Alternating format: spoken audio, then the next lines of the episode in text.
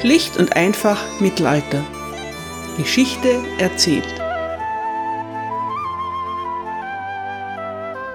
Hallo meine Lieben und herzlich willkommen zu Teil 2 England im Spätmittelalter, Folge 20. Isabella von Frankreich ist eine der spektakulärsten Königinnen des englischen Mittelalters. Ihre Geschichte ist so ungewöhnlich, dass ich nicht verstehen kann, warum Hollywood sie noch nicht entdeckt hat. Prinzessin Isabelle aus dem Film Braveheart hat mit der historischen Gestalt jedenfalls nicht viel zu tun. Die wahre Isabella ist eine Frau, die polarisiert. Die Geschichtsforschung wird jahrhundertelang nicht recht schlau aus dieser ungewöhnlichen Königin. War sie eine Wölfin? Eine Hure mit Mordgelüsten im Herzen? War sie eine Heldin? Eine emanzipierte Frau, die die Fesseln ihrer Zeit abwirft und sich selbst verwirklicht? War sie das hilflose Opfer zahlloser, machthungriger Männer? Das alles sind Zuordnungen, die im Laufe der Jahrhunderte getroffen wurden. Aber ein menschlicher Charakter hat viele Facetten und passt nicht in eine Schublade. Es mag frustrierend sein, aber das Wesen mittelalterlicher Personen, ihre wahren Beweggründe, können wir nicht ergründen.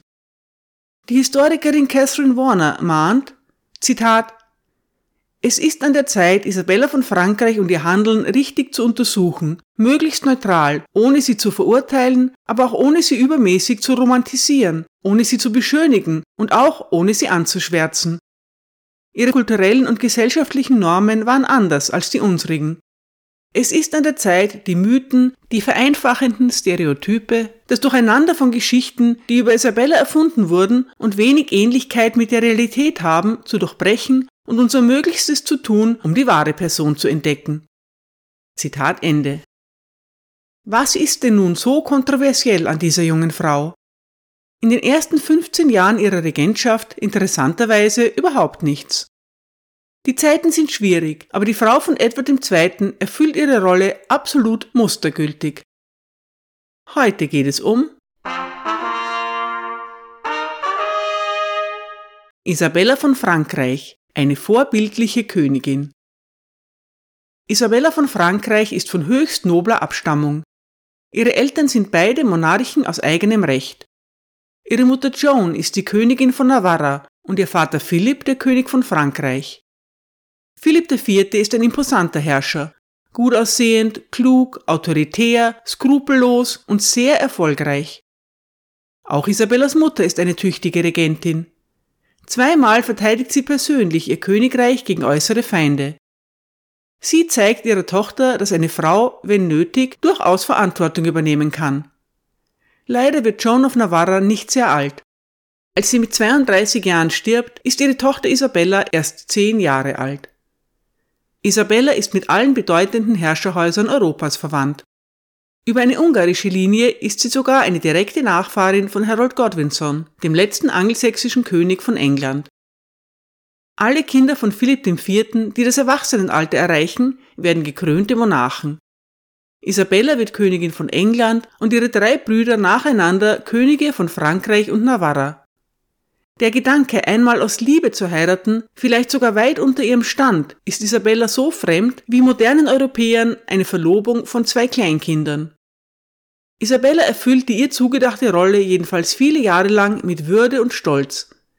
Sie kennt ihre Pflichten, aber auch ihre Rechte ganz genau. Mit elf Jahren heiratet Isabella Edward II., dem sie bereits seit neun Jahren versprochen ist. Edward ist 23 Jahre alt und seit kurzem der neue König von England. Zu der glanzvollen Hochzeit in Boulogne findet sich der gesamte europäische Hochadel ein. Unter ihnen sind auch der römisch-deutsche König Albrecht von Habsburg und Leopold I., der Erzherzog von Österreich. Das Mittelalter war bunt. Die Braut zeigt Mut zur Farbe und trägt eine blau-goldene Tunika sowie einen roten Mantel mit gelbem Innenfutter. Isabella wird ihr Hochzeitsgewand bis zum Ende ihres Lebens aufbewahren. Auch Edward lässt sich nicht lumpen. Er trägt einen seidenen Wappenrock und einen juwelenbestickten Umhang. Die Festlichkeiten dauern über eine Woche lang an. Dann reist das frisch vermählte Paar nach England, wo ihre gemeinsame Krönung stattfinden soll. Darüber habe ich bereits in Folge 15 ausführlich berichtet. Die Krönung wird ein kleiner Skandal. Das präpotente Benehmen von Edwards Favoriten Piers Gaveston löst gehörige Irritationen aus. Der König widmet sich mehr seinem Freund als seiner kindlichen Braut. Isabellas anwesende Onkel beobachten es mit grimmiger Wut und machen prompt Meldung nach Paris. Ob Edward bewusst versucht, die Franzosen zu beleidigen oder ob es ihm einfach egal ist, ist unklar.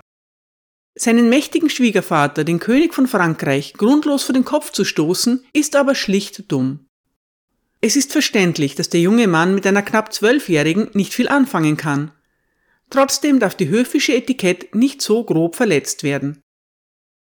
Edward mag sich oft reichlich ungeschickt verhalten, aber er ist nicht der verweichlichte Waschlappen, als der er in Filmen und Romanen oft dargestellt wird. Das sind traurige Stereotype seiner durchaus wahrscheinlichen Homosexualität. Die Chronisten beschreiben den König von England übereinstimmend als gut aussehenden, kräftigen Mann und tapferen Ritter. Seine Vorlieben sind etwas fragwürdig, aber keineswegs unmännlich. Edward liebt es zu schwimmen und zu rudern und angeblich sogar mit seinen eigenen Händen Gräben auszuheben. Der englische König ist auch gebildet. Er mag Gedichte und verfasst sogar selbst welche. Er ist ein eifriger Briefeschreiber oder besser gesagt Briefediktierer. Edward kann vielleicht nicht schreiben, aber er kann auf alle Fälle lesen. Er sammelt prächtige, aufwendig verzierte Bücher französischer Romanzen und Legenden. Edward leiht sich zum Beispiel die Manuskripte des Lebens des heiligen Anselm und Thomas Becket aus der Klosterbibliothek von Christchurch aus. Die Leihe ist eine nach königlicher Art, nämlich ohne Rückgabe. Der junge König hat auch eine Leidenschaft für Musik. Er beschäftigt Musiker aus Genua, zwei Trompeter, einen Hornisten, einen Harfenisten und einen Trommler. Edward selbst besitzt eine Art Geige, ein walisisches Instrument namens Kruth. Kulturell ähneln sich die Interessen des Königspaares. Isabella und Edward geben gewaltige Summen für ihre musikalische Unterhaltung aus. Auch Isabella erwirbt immer wieder wertvolle Bücher und Manuskripte. Das Königspaar ist, selbst für die fromme Zeit, in der sie leben, tief religiös. Die beiden unterstützen verschiedene Ordenshäuser, unternehmen mehrere gemeinsame Pilgerreisen und geben laufend großzügige Almosen. Isabella hätte es mit ihrem Ehemann auf den ersten Blick durchaus schlechter treffen können. Der Autor der Vita schreibt, Zitat, Gott hatte ihn mit jeder Tugend beschenkt und hatte ihn gleich oder sogar noch großartiger gemacht als andere Könige.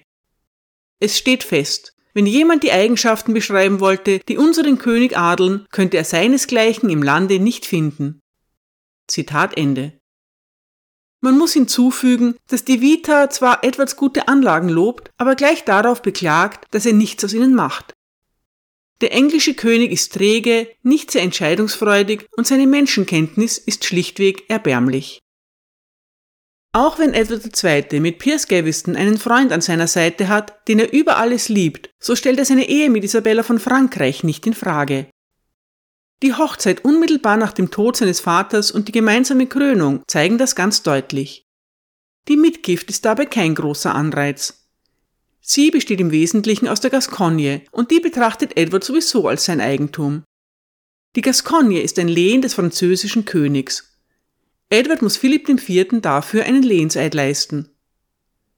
Ihre Mitgift mag mager sein, aber zumindest bringt Isabella eine eindrucksvolle Aussteuer mit. Ihr Vater versorgt sie mit sieben Kronen und zwei goldenen Diademen, von denen eines mit Edelsteinen besetzt ist.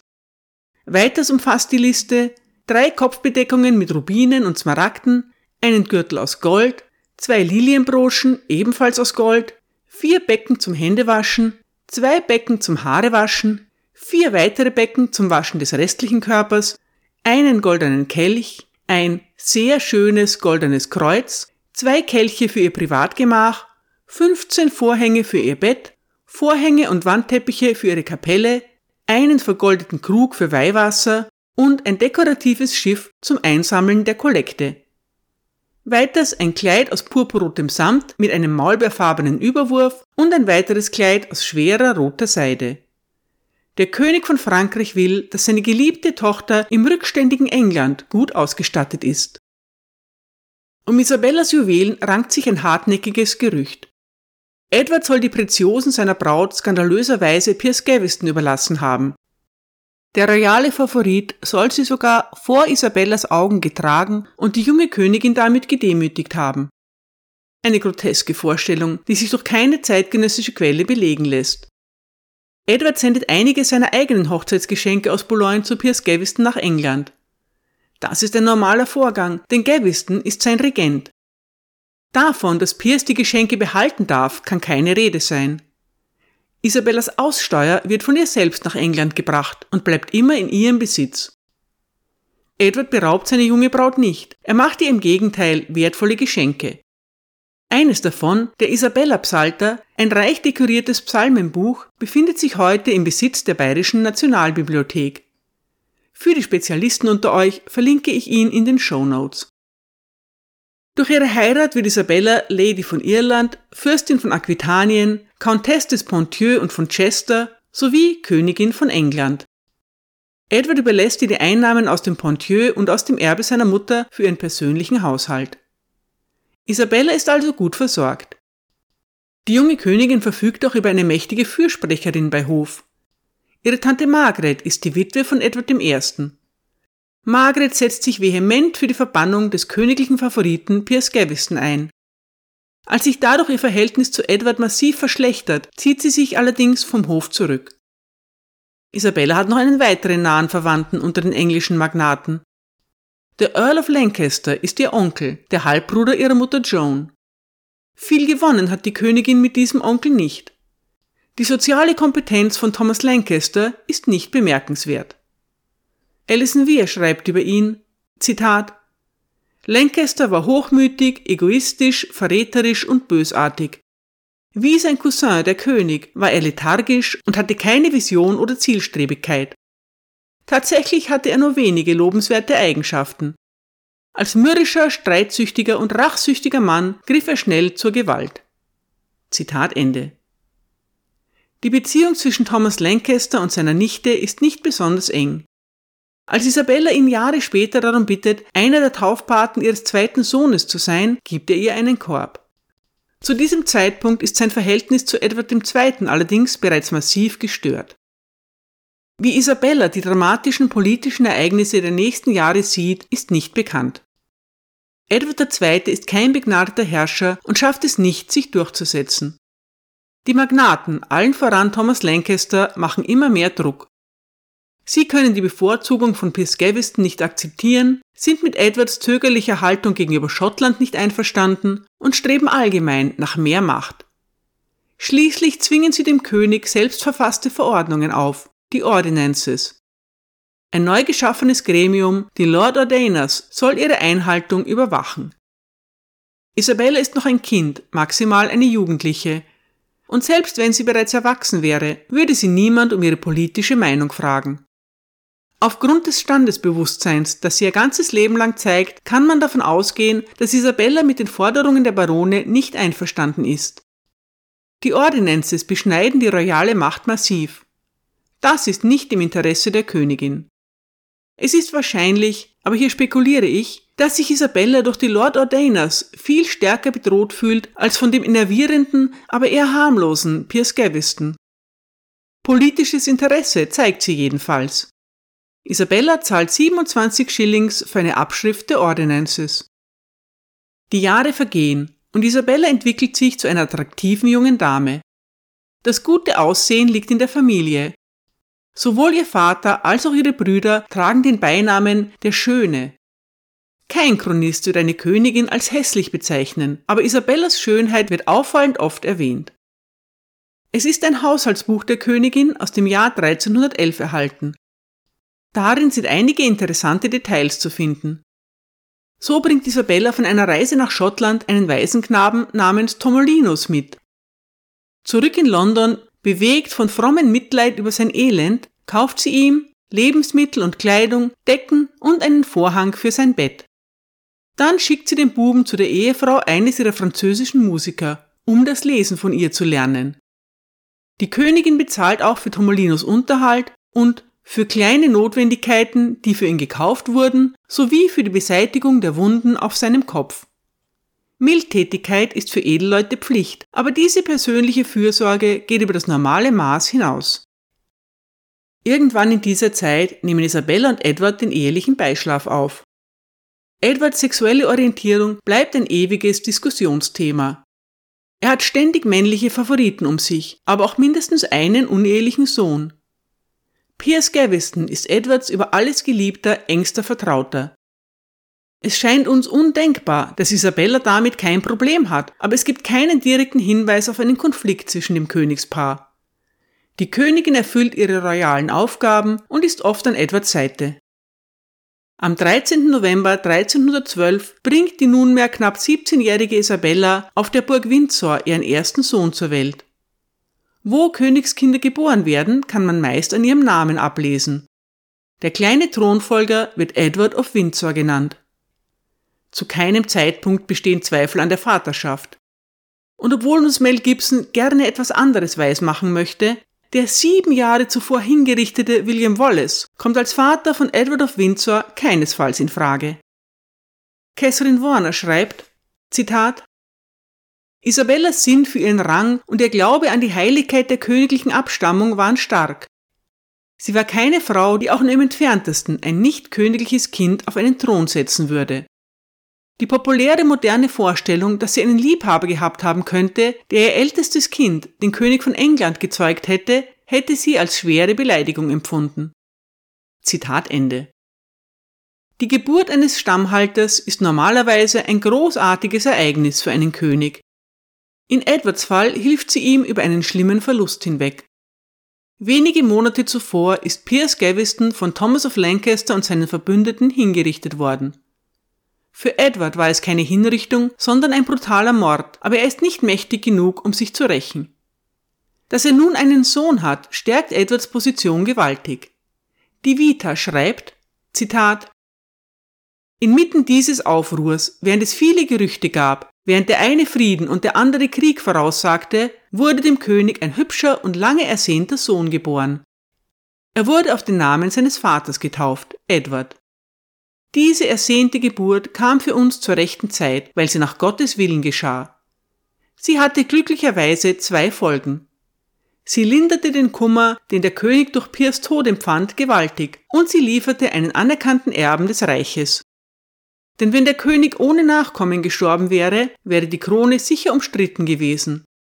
Lange lebe daher der junge Edward und möge er in sich die Tugenden vereinen, die seine Vorgänger auszeichneten. Möge er dem Fleiß von Edward II. und dem bekannten Heldenmut von König Richard folgen. Möge er das Alter von König Henry III. erreichen, die Weisheit von König Edward I. erringen und uns an die körperliche Stärke und Wohlgestalt seines Vaters erinnern.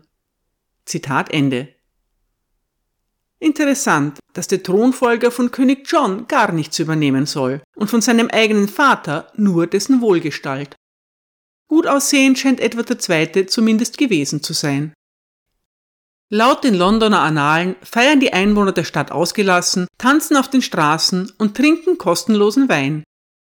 Ähnliche Szenen spielen sich in ganz England ab.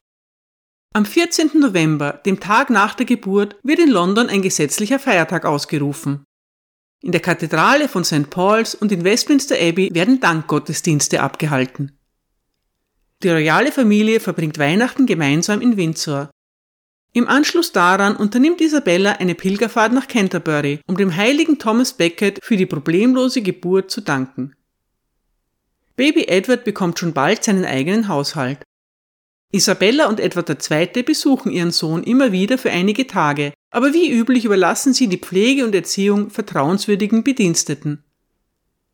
Mit der Geburt eines männlichen Erben ist Isabellas Position bei Hof nun endgültig gesichert.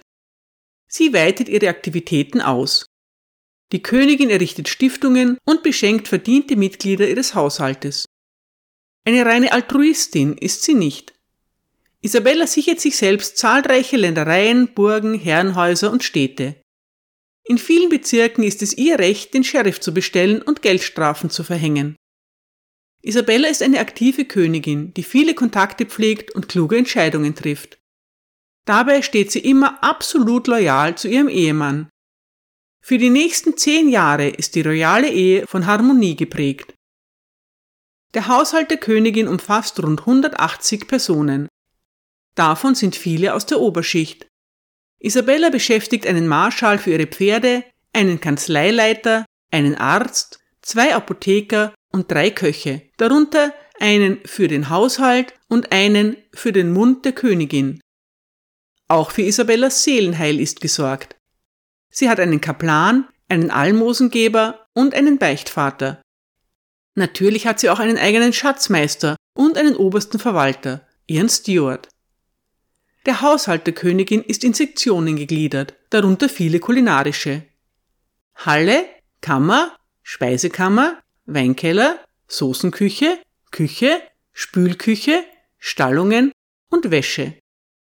Unter den niederen Dienern sind acht persönliche Dienerinnen der Königin, ein Butler, ein Bäcker, ein Gewürzmeister, ein Waffelbäcker, ein Soßenmeister, vier Wachtmeister, ein Platzanweiser für die königliche Halle, ein Einkäufer, fünf Boten, mehrere Herolde, zehn Schreiber, ein Schmied, sechs Fuhrleute, 39 Knechte für die Streitrösser, 25 Knechte für die Reitpferde, ein Hüter der Rosse der Königin, 22 Knechte für die Packpferde, mehrere Träger und Kutscher, Küchenjungen, Abwäscher, ein Garderobier, diverse Wäscherinnen und ein Narr namens Michael. Dazu kommen noch die Ritter und die Hofdamen der Königin. Diese sind zumeist aus adeligen Familien. Die Hofdamen bekommen außer der großen Ehre und der Nähe zur Königin keine Entlohnung. Der Dienst ist ihre lehensrechtliche Verpflichtung und eine persönliche Auszeichnung. Ab und zu ist darüber hinaus ein neues Kleid und ein warmer Umhang für sie drin. Wie der König genießt auch die Königin die sogenannte Purveyance. Das ist das Recht, eine große Auswahl an Waren unter dem Marktpreis zu kaufen. Zu diesem Zweck beschäftigt Isabella eine Reihe von Lieferanten. Verständlicherweise ist die Purveyance extrem unpopulär, sowohl bei Kaufleuten als auch beim Rest der Bevölkerung, der höhere Preise zahlen muss. Das System ist auch sehr anfällig für Missbrauch. Manche armen Händler warten bis zum St. Nimmerleinstag auf ihre Entschädigung. Der Autor der Vita ist immer noch nicht sehr beeindruckt von seinem König. Zitat Siehe, unser König Edward hat jetzt sechs volle Jahre und mehr regiert. Bisher hat er nichts Lobenswertes oder Denkwürdiges erreicht, außer dass er eine prächtige Ehe geschlossen hat und einen hübschen Sohn und Erben des Königreichs hervorgebracht hat. Zitat Ende. Isabella zumindest erfüllt ihre Rolle scheinbar zufriedenstellend. Das Königspaar reist indessen gemeinsam nach Frankreich. Isabellas drei Brüder erhalten in einer gemeinsamen Zeremonie den Ritterschlag. Das ist ein guter Anlass für ein Familientreffen. Gleichzeitig können weitere Verhandlungen über die Gascogne geführt werden. Zu diesem heiklen Thema gibt es nämlich immer etwas zu besprechen. Laut der Ordinances müsste Edward seine Barone um ihr Einverständnis zu einer Auslandsreise bitten. Darauf verzichtet der König allerdings. In Paris werden Isabella und Edward in allen Ehren empfangen. Philipp IV. hat anfänglich Sympathien für die aufständischen englischen Barone gezeigt. Nach der Geburt seines Enkelsohnes ist das nun vorbei. Der französische König ist begeistert von der Idee, dass in einigen Jahren diesseits und jenseits des Kanals seine Nachkommen auf dem Thron sitzen werden. Philipp will die Bedeutung seiner Tochter unterstreichen. Isabella wird in jedem Dokument erwähnt, das ihr Vater mit ihrem Ehemann ausarbeitet. Im Überschwang der neuen Harmonie schwören die beiden Könige sogar an einem Kreuzzug ins Heilige Land teilzunehmen. Auch Isabella erklärt, das Kreuz nehmen zu wollen. Wie ernst es den Beteiligten mit ihrem Gelübde ist, lässt sich schwer sagen. Umgesetzt wird der heilige Eid von keinem von ihnen. Die Feierlichkeiten dauern viele Tage an und ein Bankett folgt auf das andere. Als Edward einmal ein Treffen mit seinem Schwiegervater versäumt, kennen die französischen Chronisten den Grund dafür genau. Es sind eindeutig die kräftezehrenden Nächte in den Armen seiner schönen Frau, die den König von England verschlafen lassen. In Frankreich hat man dafür vollstes Verständnis. Auf der weiteren Reise kommt es zu einem dramatischen Vorfall. Das Königspaar nächtigt unterwegs in einem seidenen Pavillon, als in ihrer Garderobe ein Feuer ausbricht. Es wird berichtet, dass Edward angeblich splitternackt seine Frau in die Arme nimmt und in letzter Minute aus dem brennenden Zelt trägt. Isabella erleidet Verbrennungen an beiden Armen, die noch Monate später behandelt werden müssen.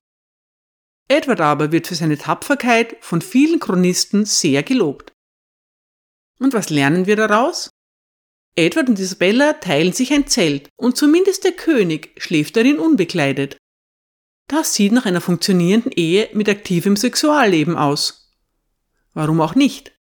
Isabella wird Edward noch drei weitere Kinder schenken, einen Sohn und zwei Töchter. Ihre Probleme entwickeln sich erst einige Jahre später. Das Königspaar ist in gutem Einvernehmen. Davon zeugen zahlreiche Zugeständnisse, die Edward verschiedenen Personen auf Bitten von Königin Isabella oder auf Veranlassung von Königin Isabella macht. Der König überlässt seiner Frau auch einige lukrative Vormundschaften über die Kinder verstorbener Edelleute. Einer der wenigen erhaltenen Briefe von Isabella an Edward zeigt die Art der Korrespondenz zwischen dem Königspaar. Liebesbrief ist es keiner, eher ein offizielles Schreiben, aber der Ton ist herzlich. Es geht um einen Konflikt in Frankreich. Zitat Mein sehr lieber und verehrter Lord, ich empfehle mich euch so demütig ich kann. Mein lieber Lord, ihr habt gehört, dass unser Seneschall und unser Verwalter des Pontieu wegen unserer Angelegenheit aus dem Pontieu angereist sind. Die Briefe, die Sie mitgebracht haben, können bis zum Parlament warten, mit Ausnahme eines Briefes, der euer Erbe im Pontieu und den Grafen von Dreux betrifft. Auf diesen Brief sollte sofort reagiert werden, um euer Erbe zu behalten und zu erhalten. Ich bitte euch, mein gnädiger Lord, mit dieser Botschaft die Mitglieder eures Rates zu euch zu rufen und in dieser Angelegenheit schnelle Schritte zu unternehmen. Denn wenn nicht schnell gehandelt wird, wird euch dies großen Schaden zufügen und dem besagten Grafen eurem Feind von großem Nutzen sein, wie ich wahrhaftig von meinen Beratern gehört habe. Möge der Heilige Geist euch behüten, mein sehr lieber und verehrter Lord. Zitat Ende. Isabella ist in die wichtigen Belange ihrer französischen Ländereien voll eingebunden. Sie nimmt sich der dortigen Probleme engagiert an. Kurz darauf reist Isabella wieder in diplomatischer Mission nach Frankreich.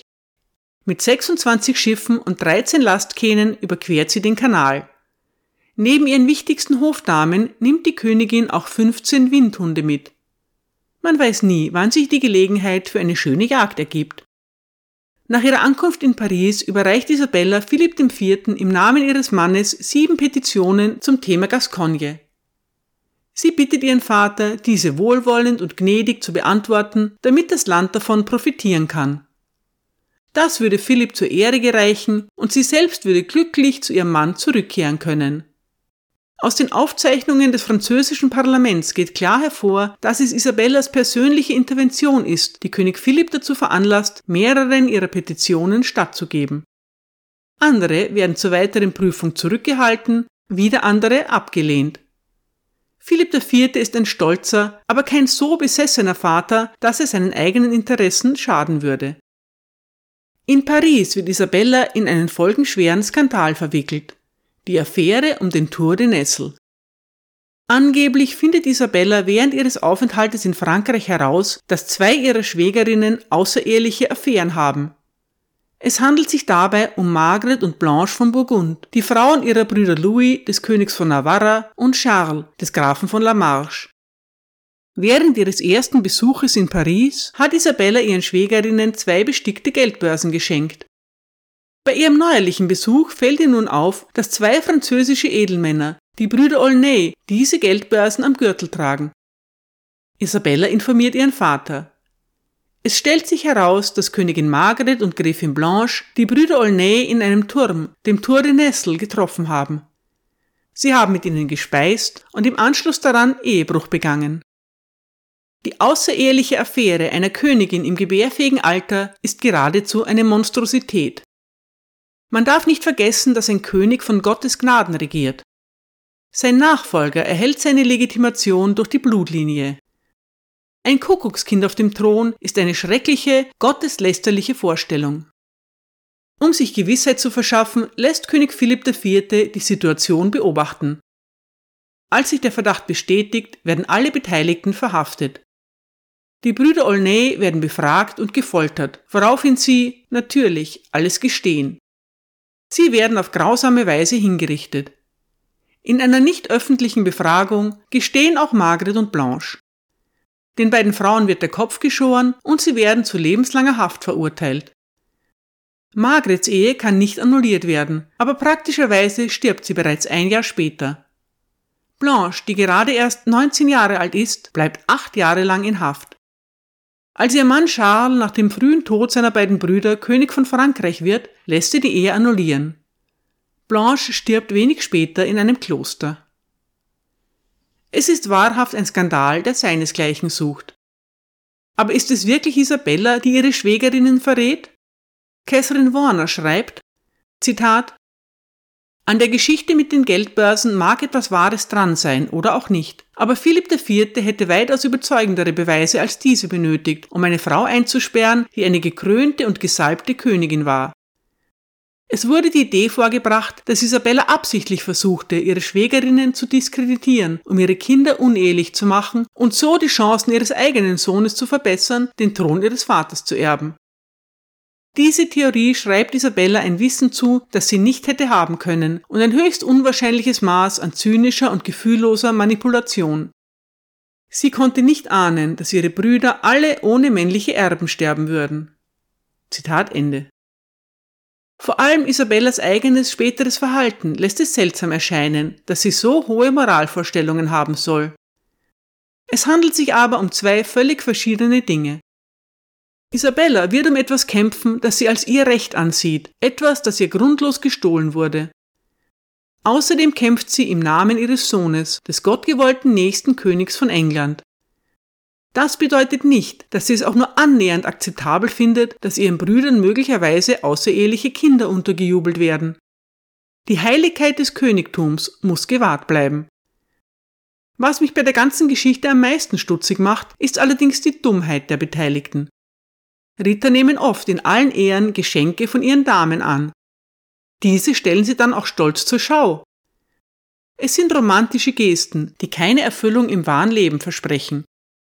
Wenn man wirklich eine Affäre mit einer noblen Dame hat, eine absolut lebensgefährliche Affäre, so ist es mehr als tollkühn, das in aller Öffentlichkeit zur Schau zu stellen. Es ist reine Idiotie. Eine seltsame Geschichte und eine weitere, über die wir leider nie Gewissheit haben werden. Über die nächsten Jahre habe ich nun schon mehrmals aus verschiedenen Perspektiven berichtet. Es kommt zu der desaströsen Niederlage bei Bannockburn mit ihren schwerwiegenden politischen Folgen. Edward ist auf dem Tiefpunkt seiner Regentschaft. Isabella steht weiter loyal zu ihrem Mann. Die Männer in ihrer Familie sind allesamt keine großen Feldherren, also ist sie in dieser Beziehung Kummer gewöhnt. Sie bezahlt die Kleidung für drei Ritter, die auf der Flucht alles verloren haben. Als das Siegel des Königs auf dem Schlachtfeld zurückbleibt, führt er die Geschäfte des Reiches eine Zeit lang mit dem seiner Frau fort. Isabella begleitet Edward auch zum Parlament. Thomas of Lancaster ärgert sich so sehr über ihre unerschütterliche eheliche Solidarität, dass er eine Reduzierung ihrer Einkünfte fordert. Edward tut sein Möglichstes, um das zu verhindern. Immer wieder kommen Todesmeldungen aus Frankreich. Zuerst stirbt Isabellas Vater Philipp IV. und nur ein Jahr später sein Nachfolger, sein ältester Sohn Louis. Neuer König von Frankreich wird Isabellas zweiter Bruder, Philipp V. Edward II. findet neue Favoriten, aber das Königspaar verbringt trotzdem viel Zeit miteinander.